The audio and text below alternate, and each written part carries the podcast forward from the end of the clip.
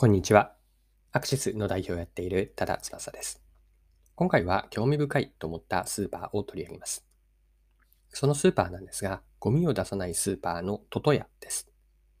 トトヤさんはスーパーと飲食店をやっているんですが、食材を廃棄させない仕組みがあって、これがすごいなと思いました。でトトヤについてのこう思ったことをマーケティングの観点からマーケティングの観点であったり、ビジネスモデルの観点からも掘り下げてみていければと思っています。それでは最後までぜひお付き合いください。よろしくお願いします。はい。今回ご紹介したいのが、ゴミを出さないスーパーのトトヤです。ゴミを出さずに地球1個分の暮らしの実現を目指しています。で、コンセプトはゼロウェイストスーパー。つまり、まあ、ゴミを出さない、ゴミがゼロというスーパーなんです。トトヤさんでは食品や日用品を売っていて、商品は個包装せず、量り売りが基本です。お客さんにはなるべく袋とか容器を持参してもらって、容器に商品を入れて専用の計りで計量し会計をします。トトヤの直営店は東京の国分寺にあるんですが、新たに去年ですね、2021年7月に京都にオープンしました。京都本店というのがオープンしたんです。で京都店では午後6時以降はスーパーからレストランに変えて営業しています。レストランでは食品ロスを避けるために昼間のスーパーで売れ残った食品を食材として活用した料理を提供しています。日によって変わるため、食材が変わるため固定したメニューはないとのことです。レストランで余った食材は密閉の瓶詰めにして保存食として売っているので、まあ、このようにゴミを出さない仕組みというのができているんです。はい。では、ここからはですね、今回取り上げているトトヤさんについて思ったことについて後半これから見ていきます。で、考えさせられたこと2つあって、1つ目は買い物スタイルの揺れ戻し。2つ目が便利よりも意味のある価値です。では順番に今の2つ見ていきますね。1つ目に思ったことが買い物スタイルの揺れ戻しです。でこれは改めて考えてみたことなんですが、買いたいものを必要な分のみ取り、持参した袋や容器に入れてという買い物スタイルは、スーパーやコンビニが普及する前の時代では一般的なことでした。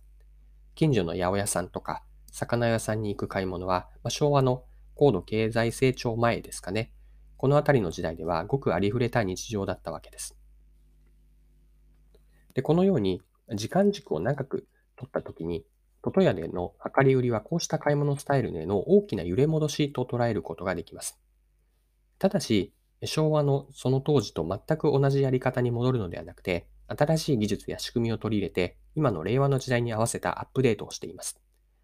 揺れ戻しではあるものの、新たに進化をしているというのが面白いなと思いました。はい。二つ目に思ったことなんですが、便利よりも意味のある価値です。で量り売りは最新のセンサーが使われるなどの買いやすいような工夫はされています。とはいえ、スーパーやコンビニに比べれば、トトヤさんでの買い物は効率や利便性はやはりスーパーとかコンビニよりは劣るはずなんですよね。えというのも、スーパーとかコンビニではすでに容器に分けられていて、レジでさっと買う方が手間は少なく、早いです。しかしこうした便利さよりも多少の不便さがあったとしても、ゼロウェイストというゴミを出さない買い物に価値を見出しているというのがトトヤさんなんです。ここに共感するお客さんがトトヤを選ぶわけです。また、夕方6時以降の飲食店も同様です。売れ残った食材でメニューが作られるので、行ってみないとメニューは何かわからないという、ある意味の不便さがあります。トトヤのレストランのをうがった見方をもしすれば、売れ残りが使われた料理が提供されることには、ま新鮮ではない素材が使われていると感じたり、安っぽいイメージとか、まあ、そもそものとして抵抗感を抱くかもしれません。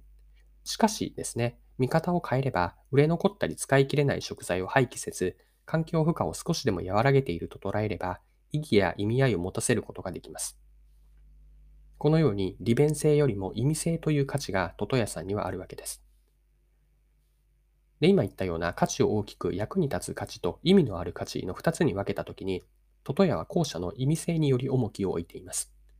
トトヤは令和時代の新しい消費とか飲食スタイル、そして価値観を提供する小売飲食店として興味深いです。今回も貴重なお時間を使って最後までお付き合いいただきありがとうございました。これからも配信は続けていくので次回の配信でまたお会いしましょう。それでは今日も素敵な一日にしていきましょう。